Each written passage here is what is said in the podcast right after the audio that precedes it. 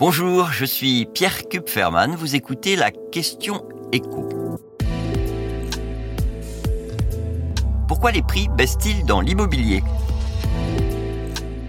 Dans les dernières annonces affichées en vitrine ou sur Internet, les prix des appartements et des maisons sont en nette baisse par rapport à il y a un an. Alors pas encore partout, mais dans un nombre grandissant de villes. On n'est plus très loin des moins 10% à Lille, forte baisse également à Bordeaux, à Lyon et Villeurbanne, à Nantes et Angers. La baisse dépasse également les 5% à Rennes et on s'en approche à Paris. La chute des prix est encore plus importante dans certaines villes de moins de 150 000 habitants comme Amiens ou Limoges.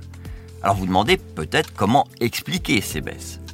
Sur le marché immobilier, le prix d'un appartement ou d'une maison dépend de l'offre. Est-ce qu'il y en a beaucoup à vendre? Et puis de la demande. Si les acheteurs sont moins nombreux que les vendeurs, les prix sont tirés vers le bas et vice-versa.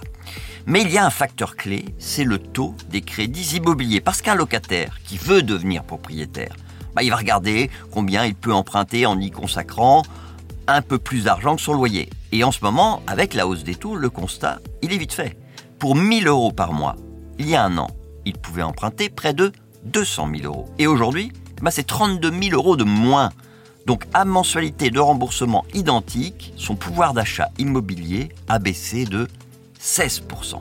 Donc soit il renonce à acheter, ça ça fait baisser la demande, soit il négocie bien, les vendeurs font un effort et ils acceptent de baisser le prix de départ. Voilà, pour faire simple, ce qui se passe aujourd'hui avec des effets qui sont plus ou moins importants selon les villes. Parce qu'il faut le souligner, malgré cette hausse des taux, il y a encore des villes où les prix ne baissent pas. C'est là où la demande reste très forte, avec notamment des acheteurs potentiels venus d'autres villes qui n'ont pas forcément besoin d'emprunter. Il s'agit de grandes villes côtières, Nice, Marseille, Le Havre, ou au maximum à une heure de la mer, Nîmes, Rouen. Et puis il y, a Grenoble, où les prix ne baisse en fait que depuis quelques mois et donc quand on compare à il y a un an, il reste légèrement plus élevé. Je précise également que ce changement assez fort sur le marché immobilier, il a aussi un effet sur le prix des locations.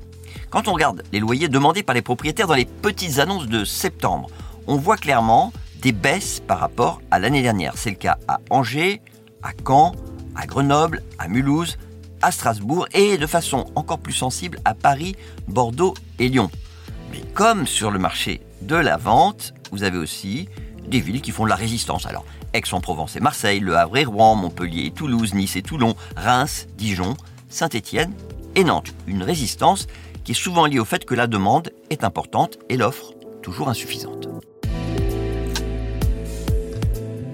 Vous venez d'écouter la question écho, le podcast quotidien pour répondre à toutes les questions que vous vous posez sur l'actualité économique. Abonnez-vous sur votre plateforme préférée pour ne rien manquer et pourquoi pas nous laisser une note et un commentaire. À bientôt.